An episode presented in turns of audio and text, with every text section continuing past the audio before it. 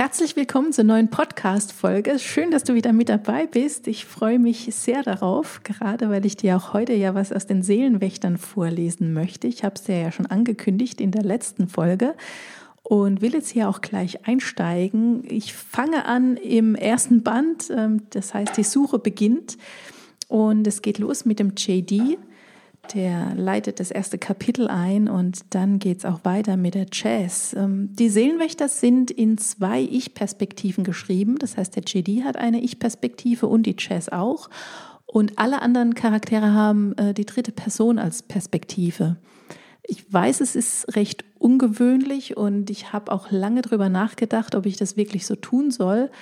Aber es ist, es hat keinen höheren Grund oder so. Es ist nur einfach mir kam es beim Schreiben leichter vor und deswegen habe ich das so gemacht, weil ich mich anders wirklich irgendwie verbogen habe beim Schreiben und wenn ich beide aus der Ich-Perspektive ähm, halte, dann ist das für mich, ja, da bin ich einfach mehr im Flow und ja, das ist der Grund, warum das so geworden ist und ich will jetzt hier auch gar nicht zu viel labern, sondern gleich mal loslegen. Ähm, viel Spaß mit JD. Ich rannte durch den Park. Der Kies knirschte unter meinen Stiefeln, das Adrenalin peitschte in meinen Adern und schwemmte meine Hemmschwelle davon. Mein Blut war in Aufruhr wie die See bei einem Orkan.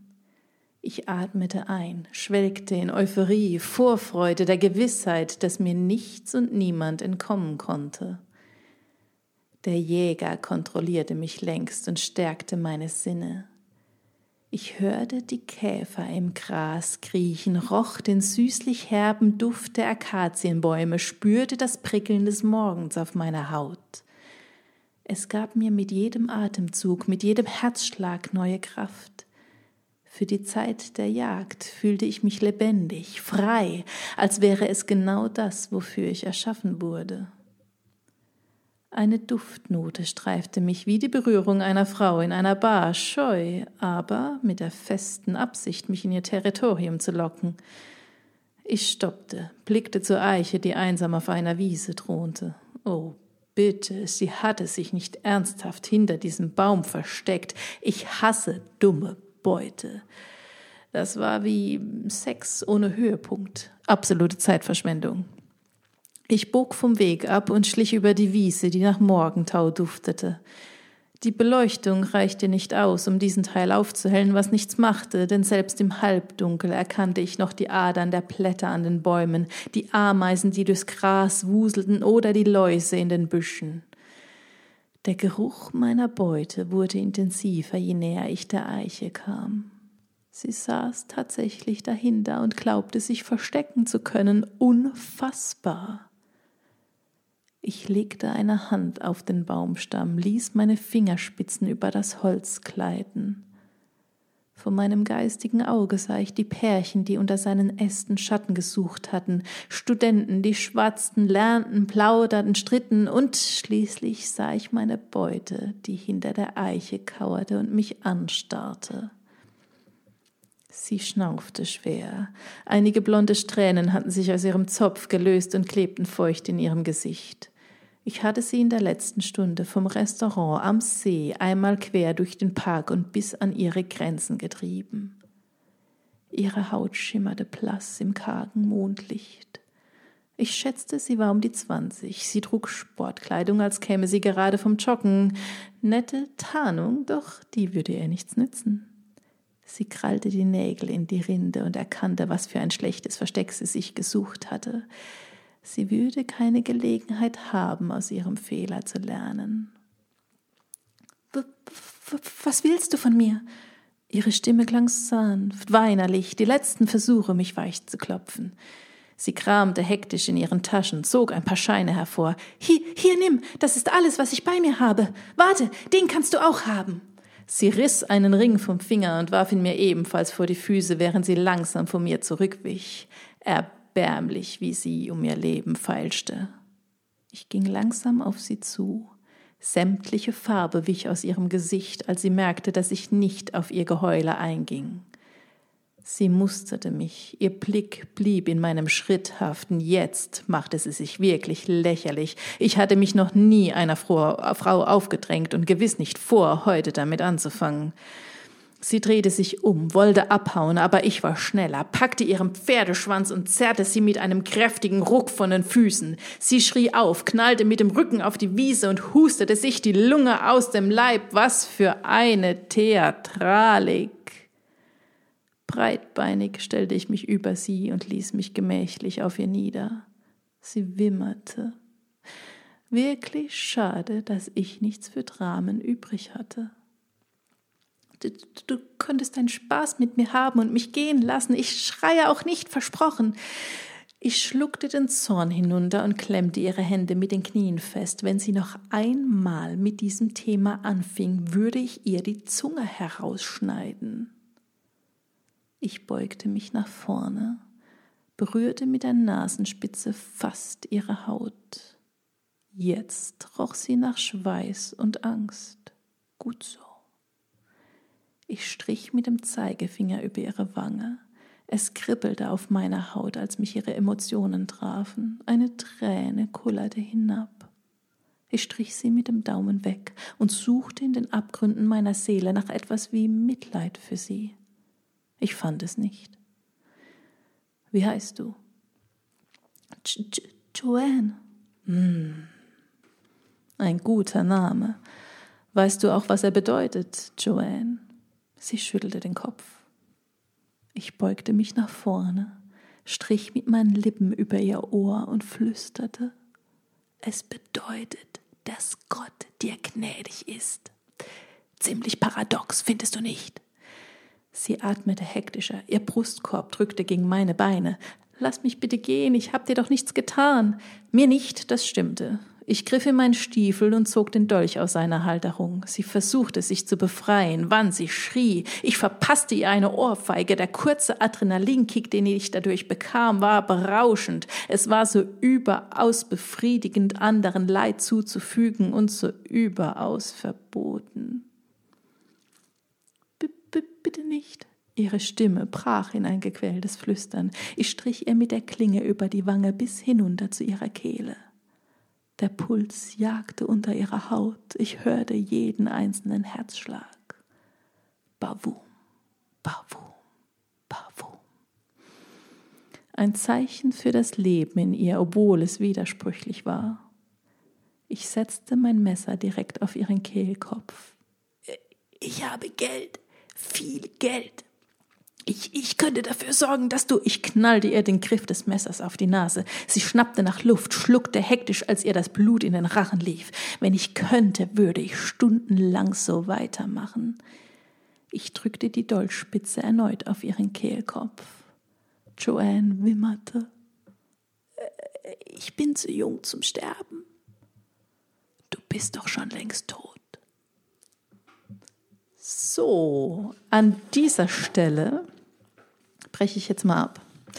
Und äh, klar, wenn du wissen willst, was jetzt mit der Joanne passiert und wie das Ganze ausgeht und was mit dem JD denn in seinem Oberstübchen nicht so ganz richtig läuft, dann lies gerne die Suche beginnt Band 1 von den Chroniken der Seelenwächter und ja, schau einfach rein, schau, ob es was für dich ist und ob der JD wirklich so ein Böser ist, wie er hier tut. Ich möchte dir gerne auch noch das zweite Kapitel vorlesen, damit du auch noch die Jess kennenlernst und dir auch von ihr einen kleinen Eindruck machen kannst. Und ja, auch sie ist in der Ich-Form geschrieben. Und das Ganze steigt jetzt ein, als sie in die Kirche von ähm, einem verstorbenen Pfarrer einbricht. Warum sie das tut und wie sie auf diese abstruse Idee kommt, das soll sie jetzt euch gleich mal selbst erzählen. Insofern verrate ich jetzt gar nicht mal so viel und wünsche dir viel Spaß mit der lieben Jess.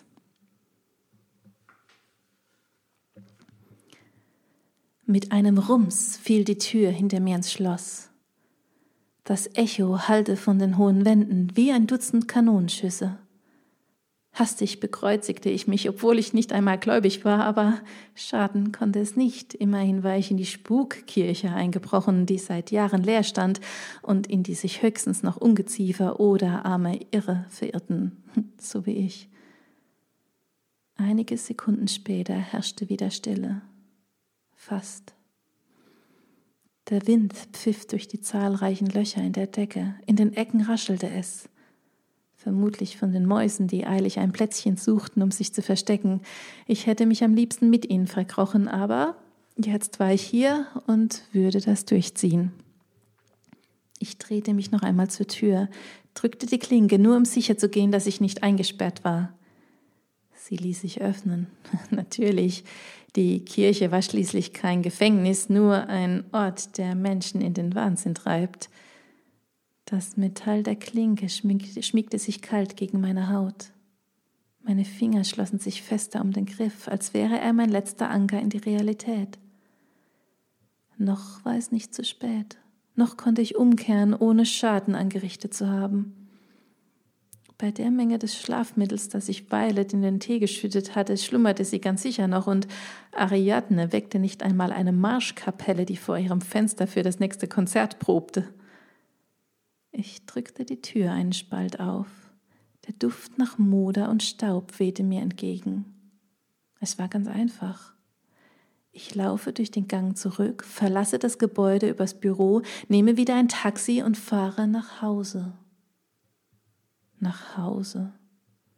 Die Worte schmeckten schal wie abgelutschter Kaugummi. Es war kein Zuhause mehr nach dem, was Ariadne getan hatte. Ich ließ die Klinke los, drehte mich um und lief tiefer in die Kirche. Der Schutt knirschte unter meinen Stiefeln, ein tröstliches Geräusch, so als wäre ich nicht Mutterseelen allein, sondern in Begleitung hier. Der Vollmond spitzelte durch die Löcher im Dach. Sein Schein genügte nicht, damit ich etwas erkennen konnte, also zog ich die Taschenlampe aus dem Rucksack und knipste sie an. Staubpartikel tanzten im Strahl meiner Lampe wie Konfetti. Ich leuchtete in die Dunkelheit, scannte die Wände, den Boden, die Rundbögen. Das künstliche Licht wirkte wie ein Störenfried, der einen mitten in der Nacht aus dem Bett schmiss und die Festbeleuchtung anknipste. Die Statuen und allerheiligen Insignien waren entfernt worden, die Kirche entweiht. Das Gemäuer war wie ein ausgeweitetes Tier, das man zum Verrotten zurückgelassen hatte. Dort, wo der Brandherd gewesen war, klebte Ruß an den Wänden. An einer Stelle waren die Marmorfliesen im Boden gesplittert, wie Hitzerisse in einer ausgedörrten Wüste. Hier war es wohl geschehen. Hier musste die Statue umgefallen sein, die dem Pfarrer unter sich begraben und getötet hatte. Ich konnte mich noch gut an den Brand erinnern, obwohl ich erst neun Jahre alt gewesen war. Meine Mom war danach zu Tode erschüttert gewesen Sie hatte den Pfarrer gekannt und war mit mir, als ich klein war, einige Male in seinem Gottesdienst gewesen. Mich schüttelte es trotz der Bullenhitze. Ich atmete tief ein. Statt nach verbranntem Fleisch und Tod roch es mittlerweile nach Dreck und Staub.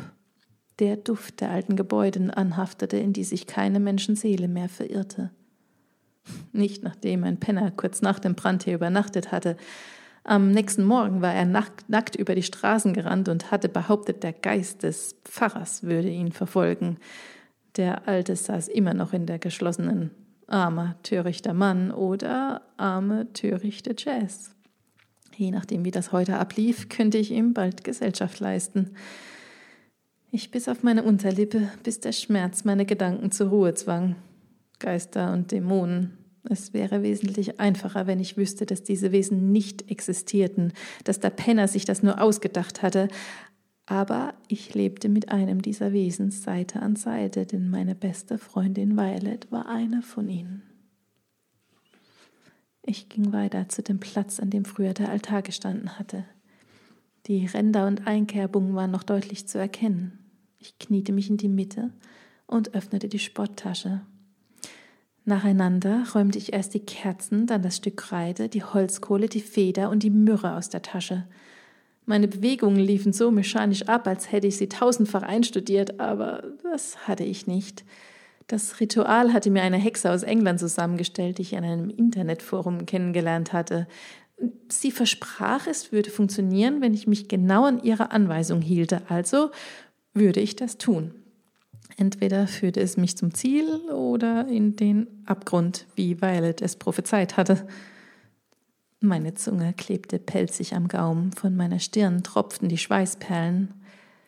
Hätte ich auf Violet hören sollen? Immerhin war sie mein Schutzgeist, meine Phylkia, die meine Aura abdeckte, von meiner Mom kurz nach meiner Geburt gerufen und in einen menschlichen Körper gebannt, damit sie an meiner Seite aufwachsen und über mich wachen konnte. Du leuchtest wie der Abendstern, Jazz, sagte Weile zu mir, als ich sie fragte, warum das nötig war. Es gibt Wesen da draußen, die sich von diesem Strahlen angezogen fühlen, daher dämme ich es ein. Das mochte alles so stimmen, aber heute hätte ich nicht meine Phylgia, sondern meine Freundin gebraucht.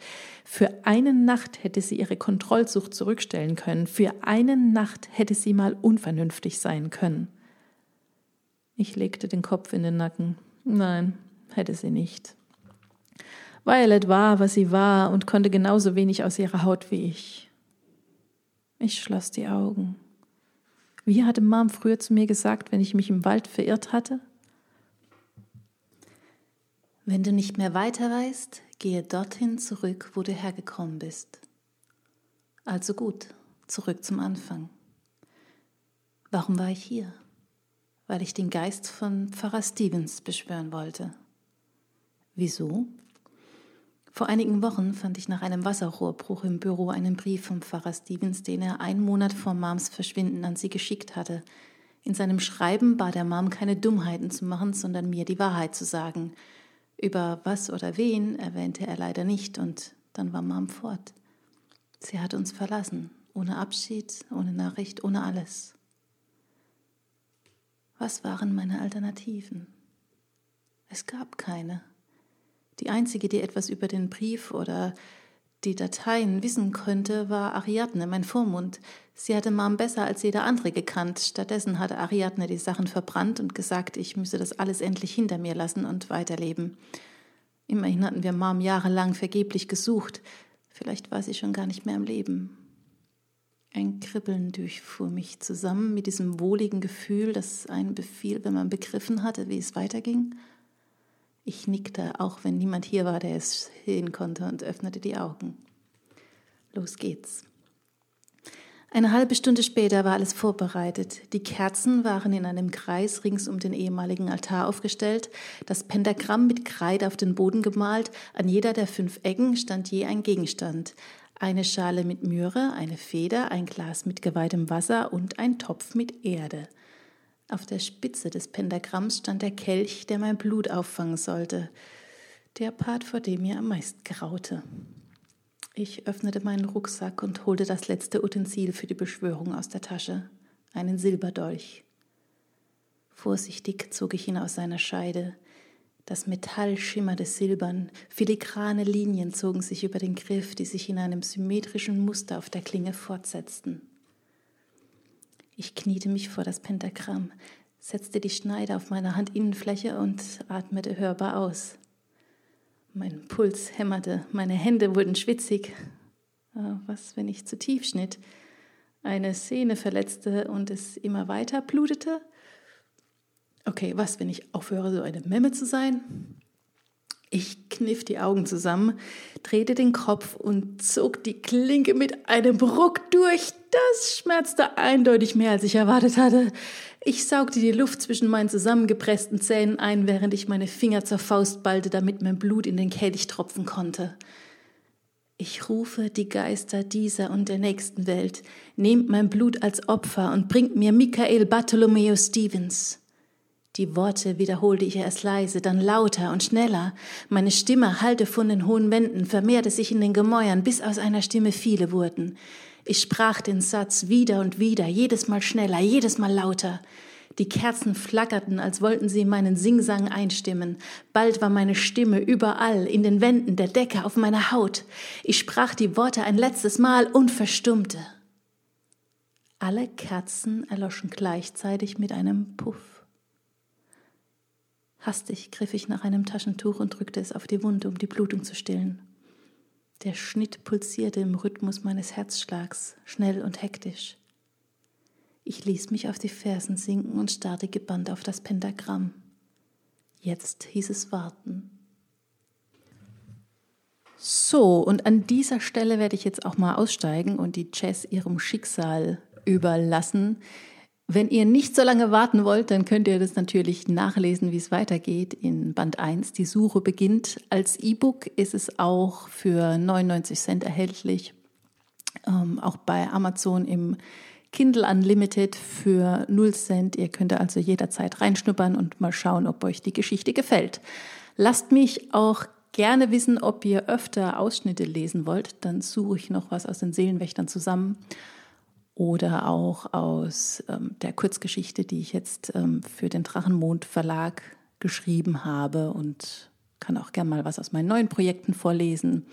Schreibt mir einfach, ob ihr daran Freude habt und ob ihr mehr hören wollt. Ähm, die E-Mail-Adresse packe ich in die Show Notes und auch alle anderen äh, Portale, wo ihr mich erreichen könnt, wie immer eben.